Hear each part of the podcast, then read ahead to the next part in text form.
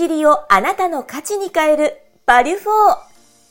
この番組は誰かのしくじりを価値に変えるしくじり、失敗にフォーカスを当てた音声チャンネルバリュフォーです。起業家二人が毎回業界問わず多様なゲスト経営者をご招待します。教科書に載らない過去のありえないしくじり体験や経験を一歩踏み出したいビジネスマンに向けて面白おかしく深掘りします。誰かのしくじり体験をあなたの成長の種に変え背中を押す世界初のしくじりにフォーカスを当てた音声チャンネルです。今回のゲストは株式会社レベクリ代表取締役小林正弘社長です。小林社長は主に副業資産運用のスクール事業、不動産事業、レンタカー事業などを行っています。本題に行く前にゲストの簡単なプロフィールをご紹介させていただきます。1982年、東京都板橋区生まれ、2009年からサラリーマンをしながら20余りの副業を実践。2014年にサラリーマンを卒業し、現在は副業を教える専用スクール、副業アカデミーの運営をしながら、様々な大学、企業、団体での講演などを通じて、お客様のスキルアップや経済力アップに貢献するための活動を展開している。これまでに副業関連の書籍を20冊出版し、林先生の初耳学、N スタ、プレジデントなど、テレビ、ビジネス誌にも多数出演している。いや、小林さんこれ、プロフィール拝見したんですけども、はい。いや、なんか副業で、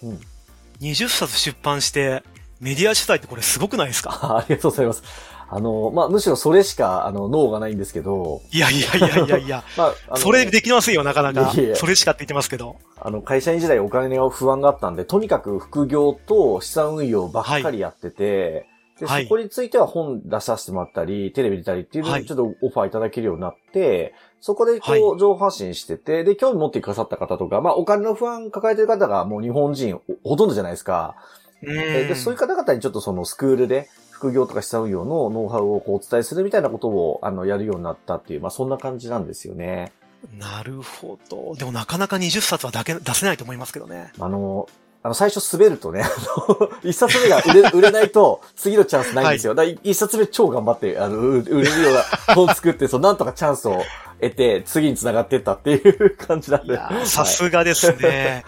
ありがとうございます。じゃあ、ということは今回こういったあの、副業に関するお話、しくじりエピソードをいただけるっていう形でよかったですかね。そうです。あの、僕のしくじりといえば、お金をたくさん失ったことだけは誰にも負けませんと。はい。いうことです。いや、もうあの、ここだけ聞く、聞いただけでもですね、もう楽しさしかないんですけども。何それ、何それになりますから。はい。そう、かなり辛い思いしてますんで、はい。そういうことですね。はい。じゃあ早速ちょっと、あの、お話を伺っていければなと思ってるんですが、まあ、今回ですね、学び、まあ、祝辞から学んだこととかですね、うん、糧をですね、最初よかったらいただければなと思ってますが、はい。どんなことになりますでしょうか？あの、まあ、お金をたくさん失ったっていう話も申し上げましたけど、あの、今日お伝えしたいのは、あの、安きに流れてはいけませんと。あの、はい、楽して稼ごうとか、あの、はい、努力をせずにお金を稼ごうという、この安きっていう、あの、あの、難しいの逆ですね。仇の逆で安き、こっちに流れちゃダメですよっていう、このお話を今日お伝えできればなと思ってます。いや、なんかもうこの言葉聞いただけで、何があったの？ってちょっと気にならないんですけど。え ー、何があったんですか、小林さん、これ。あの、ちょっと、いく、二つほどエピソード簡単にお話できればと思うんですけど、ぜひぜひ。えーはい、あの、どっちもお金を失った話なんですけど、はい、あの、ちょっと副業とか資産運用で、ある程度結果が出るようになって、あの、はい、自分で稼ぐことができるようになって、あの、余剰資金もちょっとできてきたという時に、はい、あの、いろんな人と出会うようになって、あの、はい、ある時にそのヘッジファンドって海外にいっぱいあるじゃないですか。お金を運用する会社ですよね。うん、そこの運用するトレーダーをやってた有名な方と出会ったんですよね。え、それ、あの、うん、ちなみに、なん、小林さんが何歳ぐらいの時だったんですか？これは、えっと、今から7年前、えっと、32、3歳ぐらいで、会社員辞めた頃ですね。あの、副業で聞かれて。16とか17年ぐらいうん、2016年、17年ぐらいで、ちょうど副業のスクール立ち上げる前ぐらいなんですよ。に、あの、一人で、あの、こう、独立した後で、一人で副業とかを人に教えながら、まあ自分もちょっと稼げてきた時なんですよね。で、確かにこのぐらいからなんかこう、副業ってなんかこう、ワード出てきましたよね。あ、そうなんです。その頃からね、副業、兼業が、政府もこう後押し出したりとか、うん、企業が副業を認めるようになってきたり、ちょっとこうトレンドになってきたタイミングで、あの、その勢いで僕もちょっとこう少しずつ成長してたタイミングなんですけど、はい。あの、その時にその自分で頑張って稼ぐっていうのをやってたんですけど、はい、あの、だからこそ、あの、自分が何もしなくてもお金が増えたりしないかなっていう気持ちが もうあの、もう危ない話してますけど。いや、もうあの、ちょっと、ここだけ切り取ったら、もうしくじりの匂いしかしないんですよ。すごい。プンプンしますね。そう、しくじりの匂いしかしないですけど、でもちょっと楽したいなと思ってて、その時にその、ヘッジファンドで、あの、はい、数千億っていうレベルでお金運用してた方が、あの、独立して一人で、あの、個人で活動してて、で、その方と知り合ったんですよ。はい。はい。で、仲良くなった時に、あの、もう、あの、会社を、その資産を運用する会社を作ってて、その、はい、友達と一緒に運用してると。これはもう合法で作れる、あの、運用する会社があるんですよね。で、これをやってるんだけど、小林くんよかったら、お金、あの、この会社に出資してくれたら、一緒に運用するよ、みたいな話になったんですよ。ええーそう。なんかいい話ように聞こえますけどね。そう。で、どれぐらいパフォーマンス出てるんですかって言ったら、だいたい月5%から10%プラスぐらいだねって言うんですよ。月ですか？月、月。月5%とか10%とか言うんですね。過去の実績それぐらいだなって言うんで、え、じゃあ100万円投資したら月5万。あの、まあ、1000万投資したら月50万みたいな計算じゃないですか。なりますよね。ええ。なので、ちょ、ちょうど僕はそれで、あの、自分で頑張らなくても、お金増える仕組みを探してたんで、もうあの、はいはい、ちょっと絶句してますけど、リサさん。いや、もうあの、いや、なんか面白い話になりそうだなと勝手にワクワクしてますね。で、やるって言われて、あの、僕ちょっとその時についにこういうすごい話に出会えたって、ああの、おごりが出てた時期でもあるんですよ。確かにこう自分がこうなんか成長すると、関わってる方々も変わってきますよね。おっしゃる通りで、それであの、出会える人のレベル変わってきたな。ついに、こんなヘッジファンドで何千億回してた人に運用してもらえる世界に出会えたんだ、俺はすごい、みたいになったんですよ。確かに高揚しますよね、気分が、ね。そうなんです。で、300万円まず投資したんですよね。うん、うん、で、これでうまくいけば月15、5%で15万。で、月によっては10%もらえたら30万かみたいな、ふうになって、うん、そしたらその後ですね、半年ぐらいうまくいったんですよ。おそう。で、月20万とか18万とか毎月入ってくるようになったんですよ。はい。で、これはすごいと。これはついに見つけた、出会った、神、神スキームに出会ったってなって、うん、で、500万追加で投資したんですよ。はい。はい。で、そしたら合計800万。そうですよね。そう、そうすると月5%でいけると40万円じゃないですか、毎月の利益が。これでもうご飯食べられるなと。さっき言ってましたね。何もしなくて楽して稼げると。楽して稼げると。これはもう人生上がったと。いいね、思っちゃった、はい、思っちゃったんですよ。で、はい、もうあぐらかいてたら、あの、もうその後1、2ヶ月後ですよね。に、はい、あの、その人が電話来て小林くんすまんと。あの、その運用って、あの、FX の運用だったんですけど、あの、はい、為替で運用して海外の FX 業者にお金を入れて、そこで運用してるんだと。はい、なるほど。で、そこの、あの、FX 業者の口座が凍結を食らって、資金が動かせなくなったから、今月配当をちょっと止めさせてくれと。はい、あれ？なんか雲行きが怪しくなってきました、ね、そう、そうなんですよ。で、僕はでも、まだ雲行き怪しいって分かってなくて、あ、あ大丈夫ですよって。あの、来月、ま、来月待ってますみたいな、こうこういうレベルなんですよ。あの、アホなんで。なるほど。いやいやいやいや。そう当時は気づいてまあ、確かに40万個入ってましたもんね。そう、それまでも、ね、そう、8ヶ月ぐらいはもうずっと順調に来てるから、あ、いいですよ。あの、あ、資金凍結、あ、じゃあちょっとまた身分証明とかいろいろ出して、FX 業者の口座が再開できれば、資金移動できそうですねと。あ、じゃあ待ちますよって、いつもありがとうございます、みたいな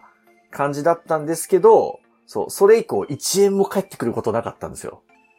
はぁ。結局、そのお金が動かせないごめん。で、えっ、ー、と、ただその、会社としてその、あの、運用する会社があったんで、そこのランニングコストもあって、ちょっと資金が、うんうん、あの、厳しくなってきた、みたいになって、で、最後はその方、音信不通になっちゃって。なるほど。そう。で、あの、いわゆる、あの、ポンジーさんって人が、あの、うんうん、提唱したポンジスキームっていう言葉が、あの、はい、よく詐欺事件とかであるんですけど、集めたよかったら多分、あの、聞いてる方々、あの、わからない方もいるかもしれませんけど、ポンジスキームちょっと軽くちょっと説明いただけたらなと思ってます。あ、あのですね、ポンジスキームっていうのは、あの、こういう投資案件があるから投資してくれと言って投資、お金集めるんですよ。で、実際に運用してるふりを見せて、集めたお金から目の前の配当を出してるだけで。なるほど。で、自転車操業みたいにしてるんですね。で、ただ毎月配当が出てるようになるから、どんどん出資金が増えるんですよ。で、最後、どっかでドロンっていなくなるんですよ。これ、ポンジスキームっていう、いわゆる詐欺、詐欺の仕組みでよく言われる有名な手法なんですね。なんかちょっと前もそういうなんか話ありましたね。ありました。あの、この間も、もうね、数百億レベルの、あの、FX のと 詐欺、ポンジスキーム案件が結構、大々的ニュースになったのが2023年もあったぐらいで、で、それのちょっとまあ僕は、えっともう7年前とか、ずいぶん前ですけど、全く知らずにですね、ポンジスキームの存在なんか知らないですから、当時。で、た、とにかくお金が運用してくれて何もしなくてもお金増える仕組みに出会ったと思って、投資したら結局最後、あの、まあ、8ヶ月ぐらいは配当もらったけど、それ以降1円も返ってこなかったっていう。わなかなかっすね。そうです。だからまあ、5、600万はそこでお金失っちゃったみたいな、その1案件で。いや、さらっと言ってますけど、だいぶですよ。いや、でかいっすよね。いや、でかいですよ、5、600万でも。めちゃくちゃ辛かったんですけど、その時。うわ、こんなことになるんだと。ダメだなって思ったりとか、あれ、もう一個だけ言ってもいいですか、これ。全然。逆にあの、こういうこと、あこういう、あの、しく、しくじりがあったので、多分同じ過ちはきっと、わだちは踏んでないんですよね、小林さん。ドキ、みたいな。ドキ。あの、二度と同じあのことはしないと思うんですけど、はい、これがまたね、あの、全く別の魅力的な案件が来たりするんですね。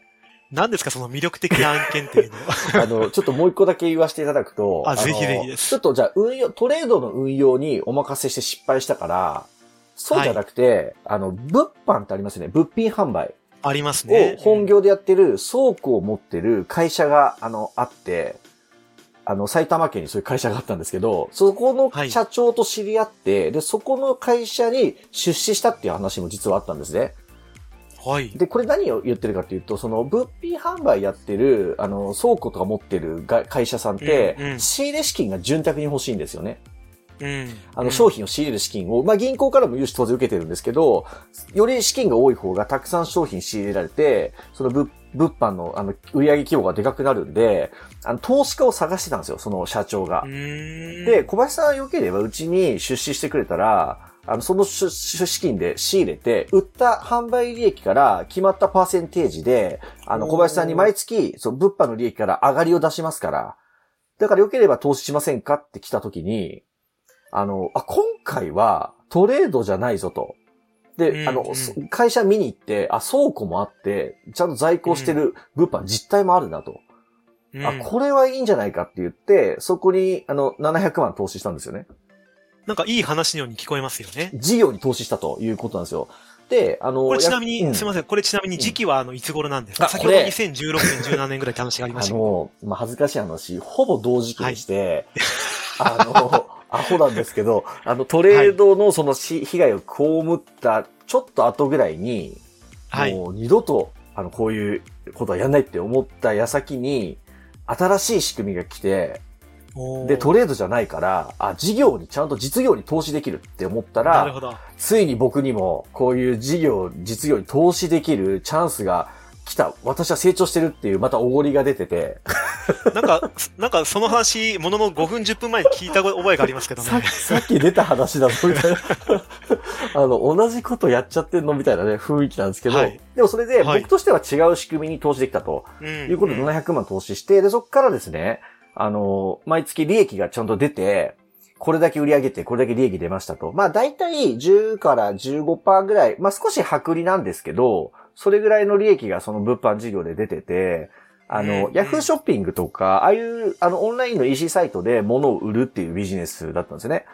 で、その売り上げとか僕も確認させてもらったり、現場に、あ、これ僕のお金で仕入れたのこの辺の在庫ですかみたいな確認しながら始まって、いや、いいなと。あの、自分はやってないですから。自分は物販やってないのに、あの、物販やってくれて、利益がもらえるからめっちゃいいなって。うん、それで、あの、毎月10万とか30万とか、出た利益に基づいて、こ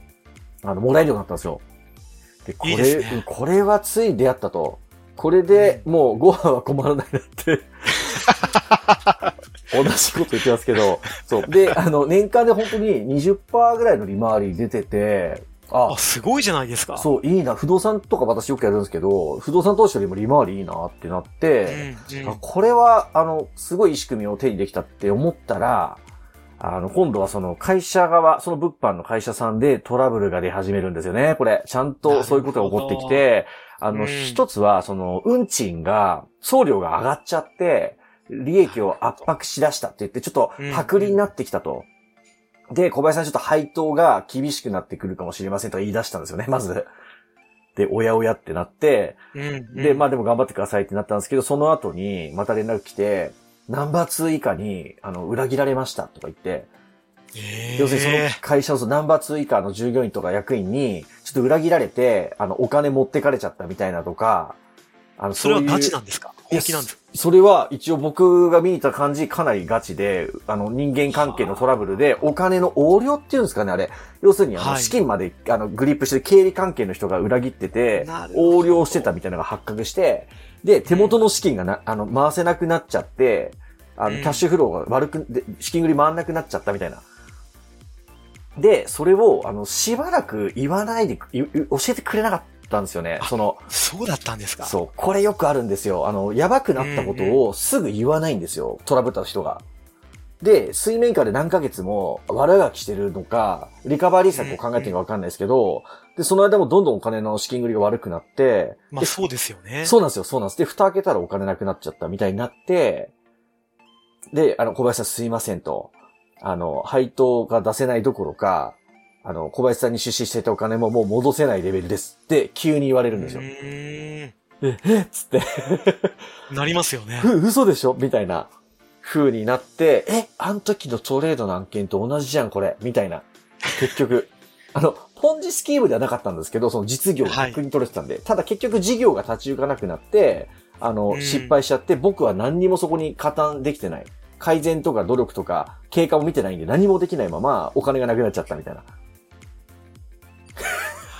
そう、なかなか、しかもこれは同じタイミングですよね、そう、ほぼ、ほぼそれ1年間の中で起こった事件なんですよ。ええー、さっきなんかそれこそ、800万のお金と700万で1500万ぐらいそうなんですよ。何やってんのって話ですよね。一生懸命。何やってるんですか？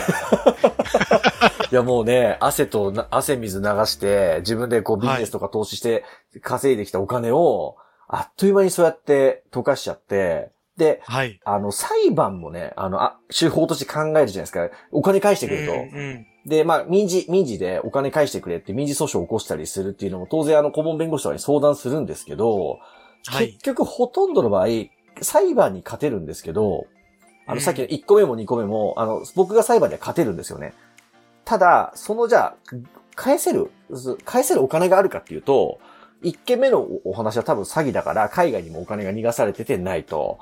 で、2件目の物販の話も事業がうまくいかなくなってるから資金ショートしてるから返せませんなんですよ。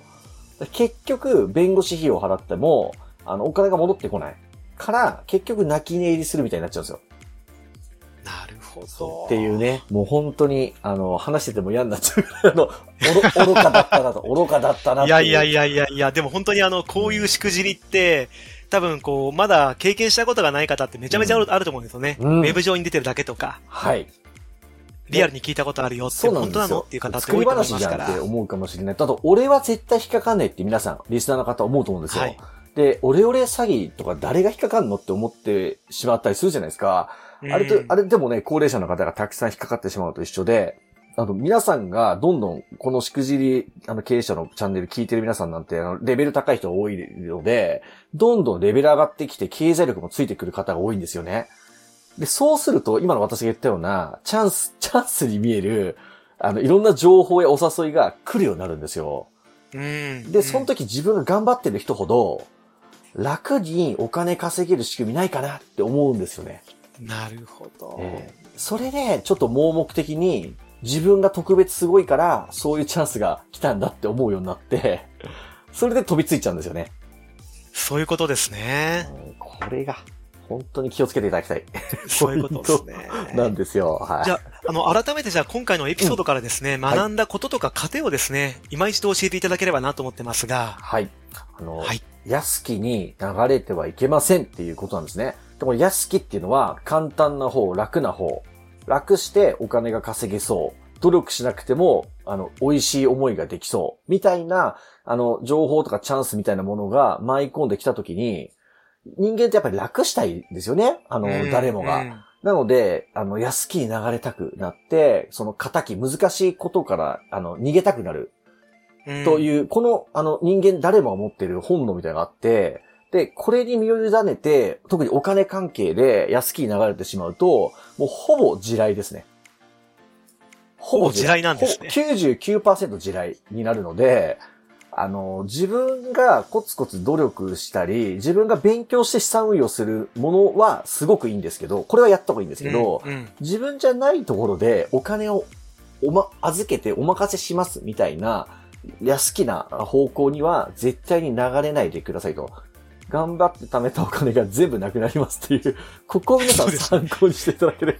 1500万ぐらいありましたもんね。1500万あったのに、何やってんのっていう話、私の場合はそういうしくじりがあったので、皆さんも同じことがないように、ぜひ、あの、私を反面教師に、あの、参考にしていただければなと思いますね。いや、ありがとうございます。